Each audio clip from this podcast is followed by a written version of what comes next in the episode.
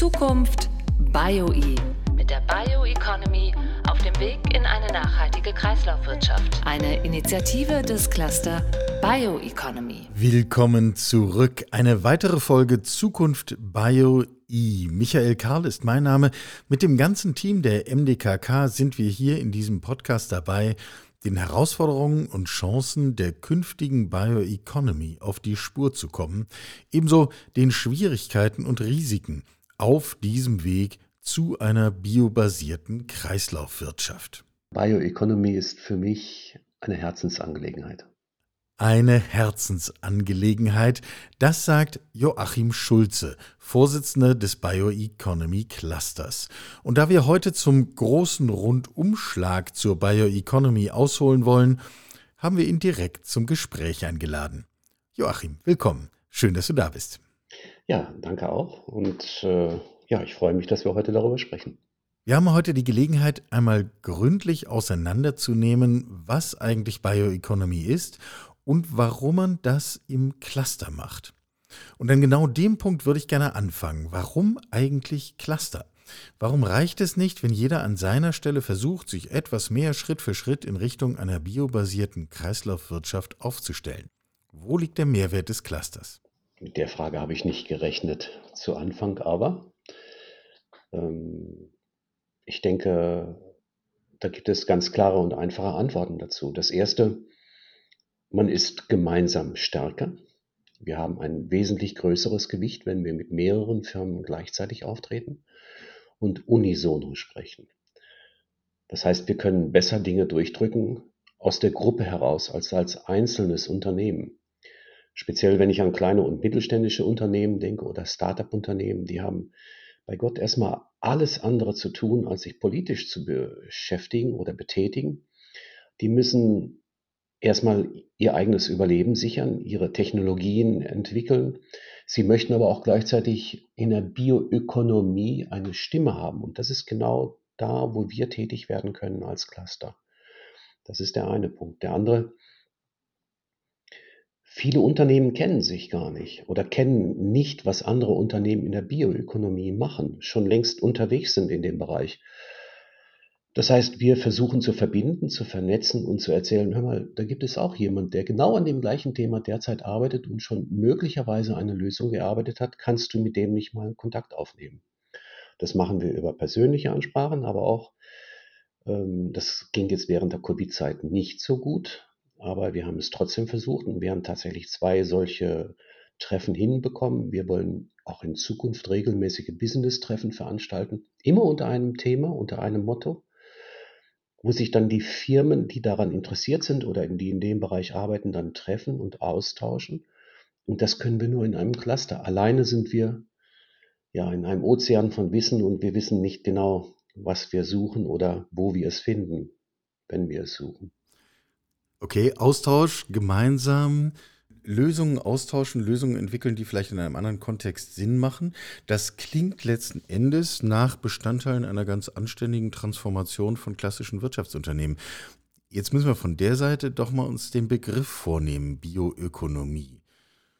Ähm, wenn ich auf der Straße rausgehe und mit Leuten rede und über Nachhaltigkeit und Kreislaufwirtschaft rede, dann denken immer noch viele an schrumpelige Bioläden an der Ecke.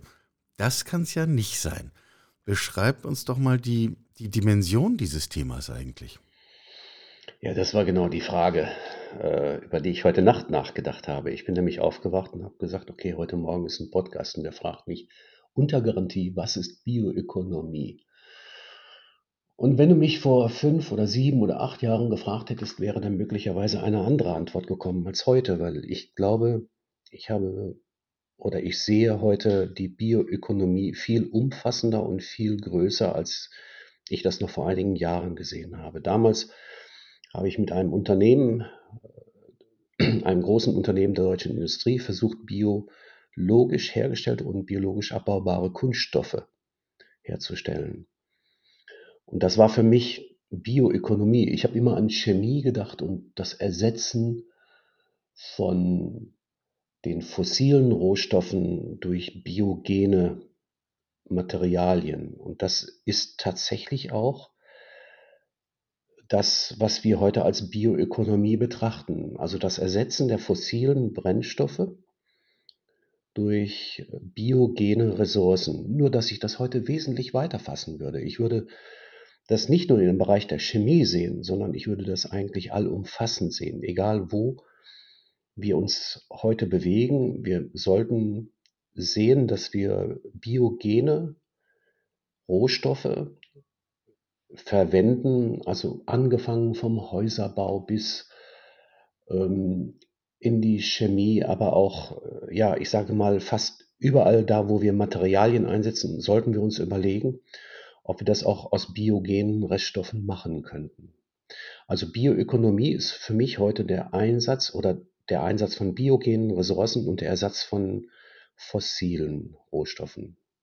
Wie gesagt, das geht eben noch weiter. Was ich jetzt gerade eben nicht genannt hatte, ist auch der Bereich der Energie. Auch da, das ist ein großer Teil der Bioökonomie, denn wenn ich jetzt an die Chemie denke, auch an biotechnologische Verfahren, dann dürfen wir nicht umhin, dass die biotechnologischen Verfahren ebenfalls sehr energieintensiv sind. Die Energie muss aber irgendwo herkommen und sie muss nachhaltig sein. Und das alles ist die Bioökonomie.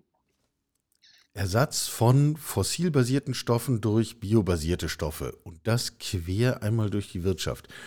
Wer nicht mehr darüber weiß, könnte auf die Idee kommen zu sagen, das klingt fast zu schön, um wahr zu sein. Geht das überhaupt?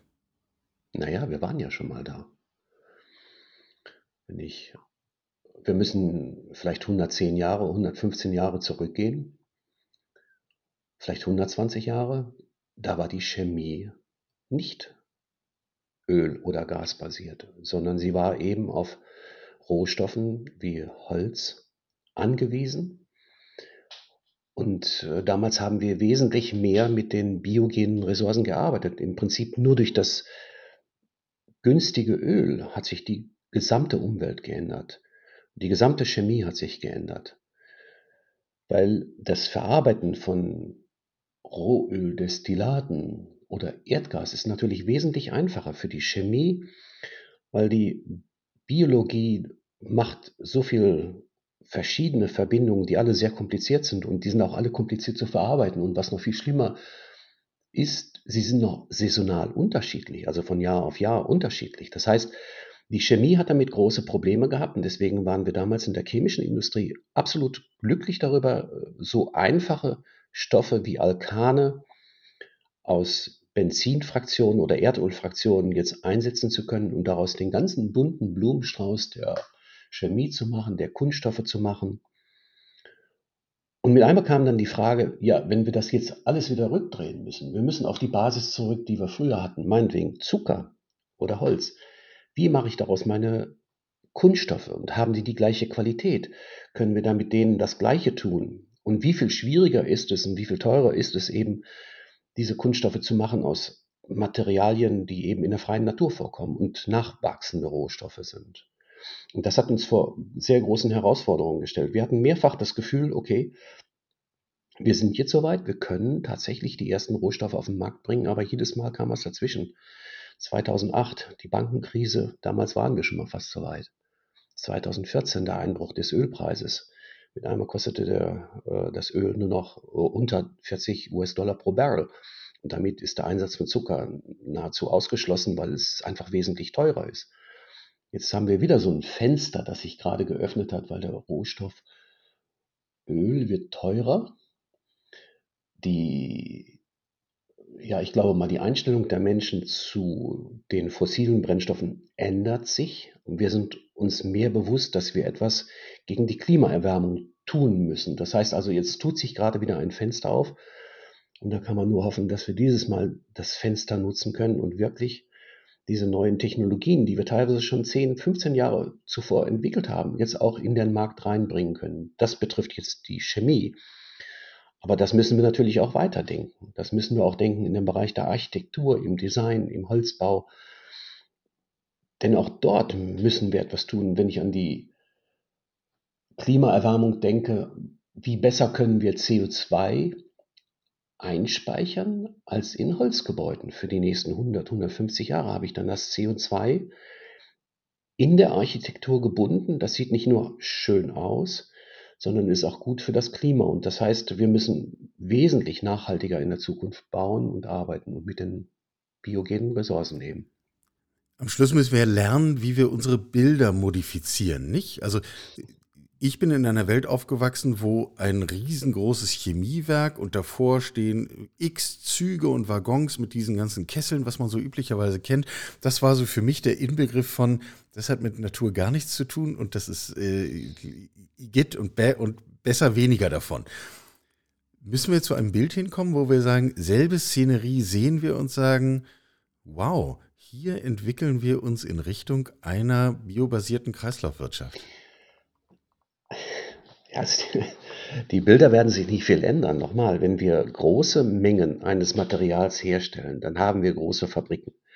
Dann stehen da auch Güterzüge davor und meinetwegen auch LKWs, die die Rohstoffe anliefern. Das kann jetzt aber sein, dass wir in den Güterzügen Zucker anliefern oder Zuckersirup oder Melasse oder ähnliche Dinge, die eben auf äh, Zuckerbasis laufen. Oder aber, so wie das beispielsweise jetzt in Leuna passiert mit der UPM, die eine Bioraffinerie baut und dann eine Chemikalie herstellt und da liegen dann im Jahr im Schnitt, ja, oder was ist im, im ganzen Jahr werden da 230, 240.000 Tonnen Buchenholz, Reststoffe angeliefert. Ja, das heißt, auch da habe ich die LKWs, die die Züge davor stehen und die Anlage dahinter sehen genauso aus wie die Chemieanlagen, die du in deiner Vergangenheit gesehen hast. Da wird sich nichts dran ändern an dem Äußeren, aber der große Unterschied ist, hier nehmen wir Material, was aus der Natur kommt und wir versuchen auch das, was wir produzieren, biologisch abbaubar zu machen oder so zumindest recycelbar,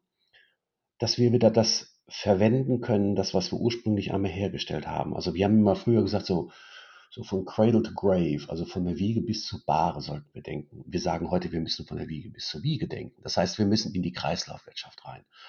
Und das ist genauso gegeben auch bei chemischen Reststoffen oder chemischen Stoffen, die wir aus fossilen Energien machen, können wir das auch. Also PET kann ich ja heute schon rezyklieren. Und das meiste, was wir heute an PET bekommen, kommt ja schon aus rezykliertem Material. Ja? Aber das können wir natürlich auch eben aus biogenen Ressourcen machen. Und da muss der Weg hingehen langfristig. Nochmal die Frage, du sagst nachvollziehbarerweise, da muss der Weg hingehen. Kann der Weg da auch hingehen? Ist es möglich, dass wir uns im Wesentlichen auf eine biobasierte Kreislaufwirtschaft als Grundlage unserer Gesellschaft ähm, aufbauen? Das ist eine Gewissensfrage. Na, wenn du nicht daran glaubst, dann habe ich Fragen. Ich glaube daran, aber es wird eine Transformation Zeit haben. Das schaffen wir nicht einfach, indem wir heute einen Schalter umlegen. Ja? sondern wir werden uns daran tasten müssen, weil wir riskieren ja auch nicht den Wohlstand gleichzeitig, aber wir müssen den Weg jetzt einschlagen. Und je stärker und eindeutiger wir den Weg einschlagen, desto rascher schaffen wir auch die Transformation. Ja, ich glaube dran. Ich weiß, dass wir das machen müssen. Darum geht es nicht. Aber ich weiß auch, dass wir nicht heute auf morgen innerhalb von wenigen Tagen eine ganze Wirtschaft transformieren können. Aber wir müssen eben genau diese Akzente setzen dieses Bewusstsein setzen. Und der Verbraucher, also wir, du und ich, wir beide haben ja einen absoluten Einfluss, indem wir nur noch das einkaufen, was wir wissen oder von dem wir wissen, dass es aus biogenen Reststoffen kommt und versuchen, überflüssigen Plastikmüll zu vermeiden, den ich sowieso hasse. Oder sag mal, wir fangen an schon in, in, äh, mit unseren Kindern, wir müssen denen kein Plastikspielzeug kaufen, sondern wir können denen etwas Sinnvolleres geben, ja. Also versuchen alles das zu vermeiden, was die, den unsinnigen Verbrauch der fossilen Reststoffe oder der fossilen Rohstoffe noch weiter beschleunigt und unsere Umwelt vermüllt. Also da fängt das an. Ja, ja, wir schaffen das, aber es wird eine Zeit dauern. Da bin ich sicher. Liegt für mich allein in dem Begriff Transformation. Das sind immer Prozesse und Prozesse haben Anfang und vielleicht kein Ende, aber zumindest Dauer. Ähm, ich würde die Frage gern noch einen weiterdrehen. Wenn wir über die Transformation hin zu einer Bioökonomie sprechen, und wenn sie zehn Jahre braucht und wenn es 20 sind, bis wir tatsächlich sagen, jetzt haben wir den Schalter endgültig umgelegt, ist das für, wenn ich unternehmerisch denke, ist das eine Option, die ich ziehen kann oder nicht? Oder würdest du sagen, letztlich gibt es mittelfristig eigentlich keinen anderen Weg mehr zu einem wirtschaftlichen Erfolg. Wenn wir uns angucken, was die großen Chemieunternehmen machen, also ich rede jetzt von den großen Covestro, von Bayer, BASF oder anderen Dow, DuPont, egal wo wir hingucken, wir merken, dass dort die Transformation schon längst angefangen hat. Das heißt also, auch die beschäftigen sich im Prinzip mit nachhaltigen Rohstoffen, äh, mit ähm, biologisch basierten Pflanzenschutzmitteln oder Herbiziden oder Insektiziden. Das heißt also, auch die haben begriffen, dass es nicht ein weiter so gibt, sondern wir müssen uns heute schon darauf einstellen, dass in der Zukunft wir uns von diesen fossilen Rohstoffen abkoppeln müssen. Das heißt, man sieht es. Und das finde ich auch das Gute daran, dass die großen Unternehmen das tun. Viele kleine und mittelständische Unternehmen versuchen es ebenfalls, manche können es nicht. Und wir dürfen eins nicht vergessen, bei allem dem, was wir tun, wir dürfen natürlich nicht die Wirtschaftskraft der Unternehmen gefährden, sondern sie müssen immer gucken, was kann ich in meinem jetzigen Zustand möglicherweise schon tun. Und da kommt wieder der Cluster. Wir können sagen, also da geht momentan der Zug hin. Vielleicht können wir etwas Neues entwickeln, äh, was aber auch Geld einbringt in die Kassen der Unternehmen. Also es muss schon wirtschaftlich sein. Aber ja, äh, ich glaube, dass kein Unternehmen auf dieser Welt umhinkommt, sich genau auf diesen Trend einzustellen.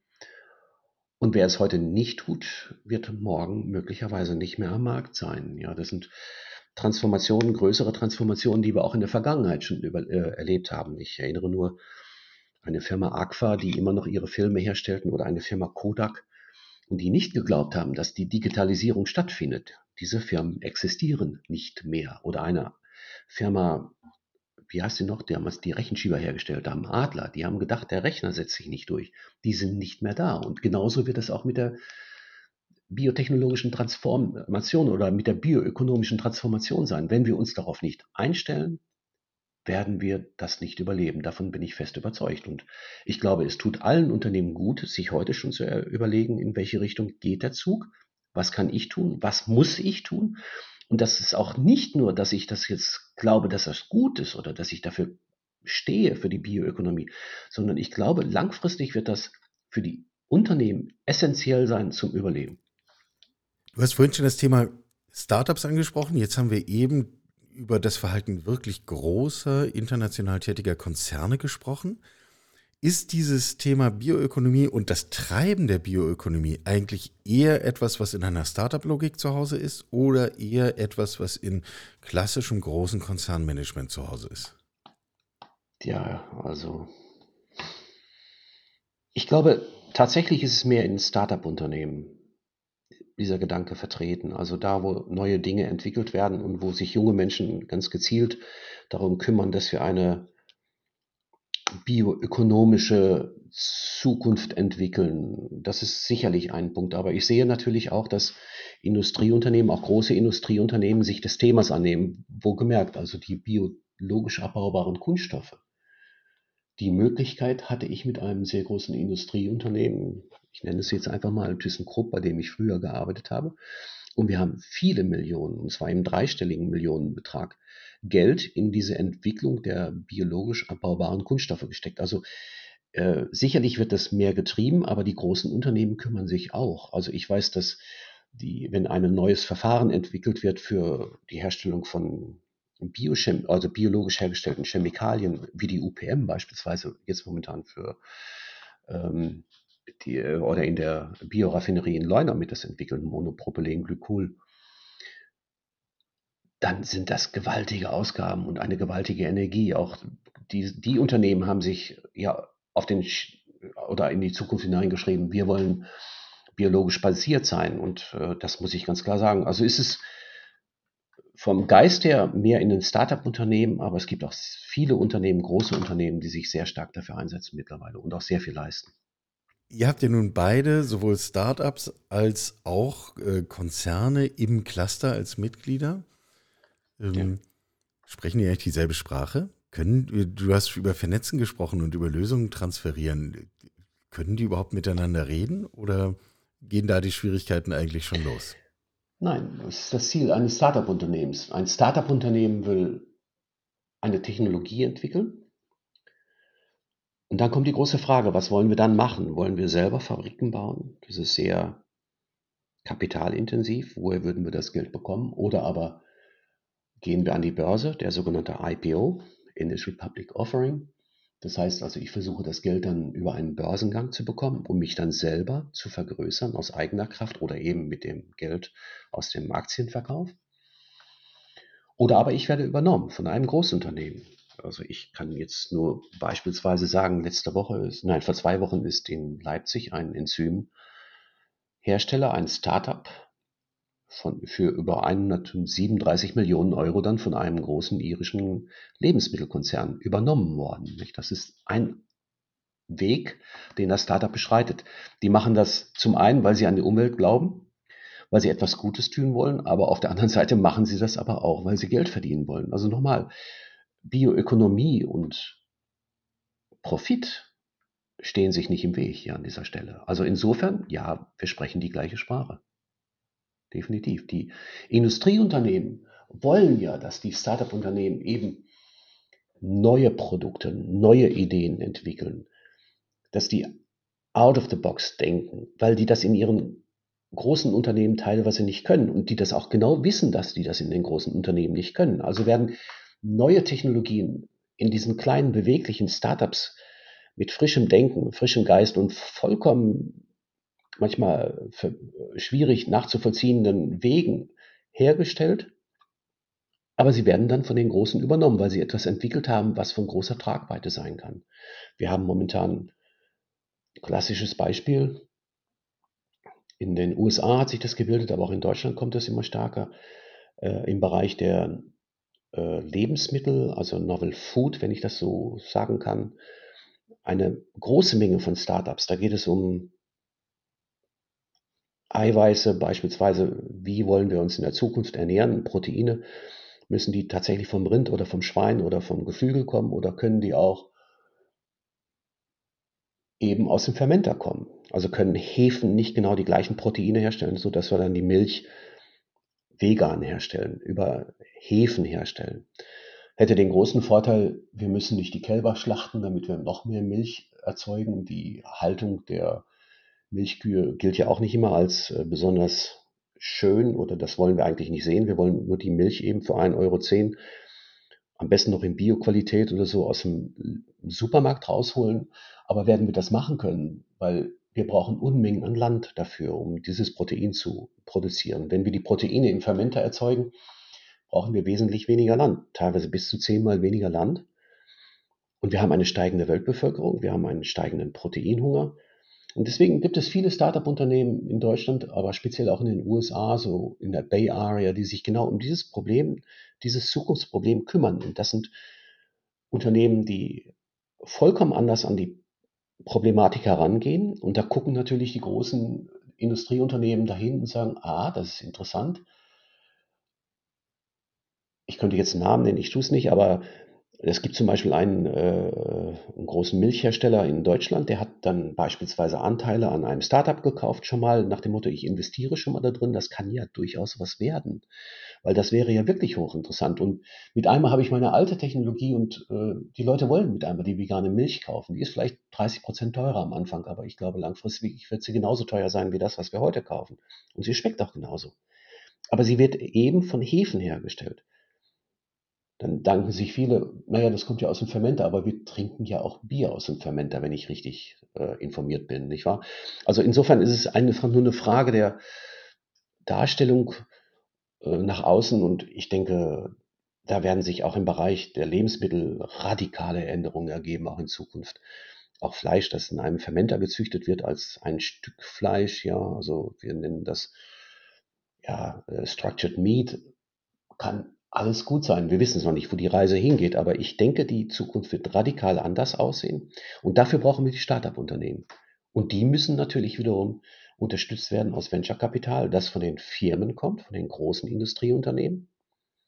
Aber diese Start-up-Unternehmen brauchen auch die freie Umgebung und das freie Denken, damit die genau solche Gedanken entwickeln können. Mhm. Wir kommen wieder zu den Bildern, die wir neu aufladen müssen, nicht? Wir, wir, haben vorhin über die Frage gesprochen, was denken wir, wenn wir so einen Güterzug voller Chemieprodukte sehen? Ähm, jetzt sprachst du von der Frage, naja, äh, Milch aus dem Fermenter, finden wir das lecker? Nun, wir finden Milch aus dem Kuhstall lecker. Da hätte ich viel mehr Fragen. Da bin ich ganz, ganz bei dem, was du geschildert hast. Ähm, wir zeichnen dieses Gespräch auf zu einem Zeitpunkt, wo äh, wir gerade erleben, dass auch der Streit um fossile Energien zu sehr handfesten, sehr schmerzhaften kriegerischen Auseinandersetzungen mitten in Europa führen kann. Glaubst du, dass von all dem, abgesehen, was wir jetzt an dieser Stelle zum russischen Krieg in der Ukraine diskutieren könnten, aber jetzt in diesem Podcast nicht tun, das ist nicht der Platz dafür. Aber glaubst du, mit Blick auf eine biobasierte Wirtschaft ist das auch Teil einer Zeitenwende, dass wir vor Augen geführt bekommen, wie endlich das Thema fossile Energien ist? Ja.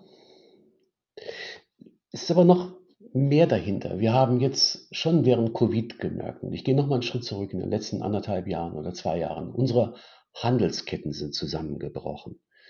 Wir bekommen heute nicht mehr das, was wir früher bekommen oder einfach bekommen haben durch den Krieg werden jetzt wahrscheinlich äh, noch Prozesse beschleunigt. Wir haben den Luftverkehr eingegrenzt, möglicherweise, also nicht nur die Überflugrechte, sondern möglicherweise wird es auch nicht mehr zu einem Warenaustausch kommen wie früher. Ich hoffe nicht, dass uns das Gas abgedreht wird. Dann hätten wir sicherlich im nächsten Jahr einige Probleme zu meistern. Aber das alles zeigt ja auf einen Punkt, wir müssen uns glaube ich, auch mehr lokal orientieren. Also Bioökonomie sollte ja nicht heißen, dass ich jetzt meine, meinen Zucker in Brasilien einkaufe und dann hier verarbeite, sondern es wäre natürlich auch sinnvoll, wenn ich die Transportkosten sparen könnte, also auch die Verwendung von weiterer Energie, um das Ganze weit über die, den Atlantik zu transportieren, wenn ich das lokal herstellen könnte. Also ich glaube, mit der Bioökonomie haben wir auch eine Möglichkeit einer eher lokaleren Wertschöpfung. Und das ist auch sehr wichtig. Wir brauchen diese lokale Wertschöpfung ebenfalls. Was nicht heißt, dass ich keinen Handel haben will mit anderen Ländern. Das wollen wir schon weiterhin. Die Frage ist nur, äh, Abhängigkeiten reduzieren. Und ich glaube, da gibt es innerhalb der Bioökonomie einige und sehr große und auch sehr gute Chancen. Mhm. Und das wird sicherlich durch den Krieg möglicherweise noch etwas forciert, ja. Bleiben wir nicht zum Schluss des Gesprächs beim Thema Krieg stehen. Das würde uns runterziehen und das wollen wir nicht. Ähm, den Gefallen tun wir den gewalttätigen Diktatoren dieser Welt nicht, dass wir uns runterziehen lassen. Ähm, wenn du auf die Zukunft von Bioökonomie schaust, was ist das, wo du sagst, dafür lohnt es sich, montags morgens aufzustehen? Was ist das, was dich wirklich positiv stimmt? Persönlich. Wenn ich ehrlich bin, Erfolg, wenn wir Menschen überzeugt haben wenn wir etwas geschafft haben, dass äh, Leute sich wieder besinnen, was wir mit unseren Rohstoffen alles machen können. Ich habe gleich wieder ein Gespräch, äh, da geht es um ein Innovationshub Holz. Da freue ich mich drauf, weil hier kann ich etwas erreichen und zwar direkt für die Menschen erreichen, die in dieser Gegend leben und die auch in dieser Gegend leben wollen, auch in Zukunft und äh, auch mit Stolz auf ihre gegenblicken können. Ja? Und da können wir in der Bioökonomie tatsächlich etwas schaffen. Und das, glaube ich, ist, wofür ich lebe, wofür ich gerne arbeite und auch manchmal ein paar Stunden mehr arbeite. Und wenn es uns gelingt, dass wir das Wort Bioökonomie als etwas Essentielles nach außen bringen können, dass jeder das begreift, dass wir nicht mehr umhin können, genau das Thema mit zu unterstützen. Und wenn die Landes- und Bundespolitik die Bioökonomie als ein Zukunftsthema mit auffasst und nicht nur die Flugzeug- und Automobilindustrie, sondern wir haben auch Wesentliches beizutragen. Das wäre für mich der Grund, montags morgens zur Arbeit zu gehen. Joachim Schulze, Vorsitzender des Bioeconomy Cluster, hier im Gespräch in Zukunft BioE. Joachim, danke für deine Zeit. Ich danke auch. Zukunft BioE mit der Bioeconomy auf dem Weg in eine nachhaltige Kreislaufwirtschaft. Eine Initiative des Cluster Bioeconomy.